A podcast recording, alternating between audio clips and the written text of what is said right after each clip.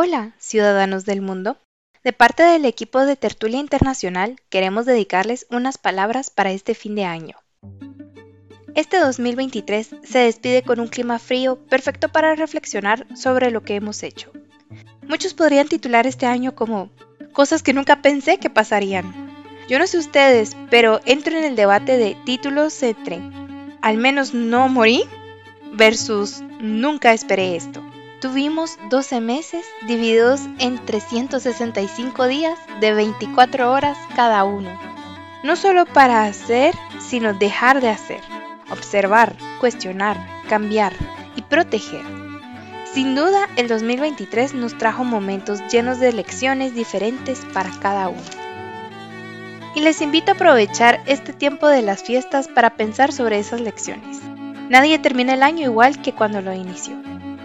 Si iniciaste un nuevo trabajo, terminaste una relación, te fuiste de viaje, completaste ese sueño de años o por primera vez te hizo caso tu crush, no puedo esperar a ver qué nos trae este 2024.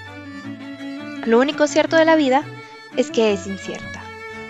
Incertidumbre de hacia dónde va la economía, qué sucederá el próximo 14 de enero en Guatemala, incertidumbre sobre qué logramos de la Agenda 2030 o cuál será el próximo movimiento de China. Lo que suceda, sucederá. Así que traten de estar los más preparados posibles. La clave es anticiparse. Les agradecemos que nos hayan acompañado en este 2023 y nos vemos el próximo año.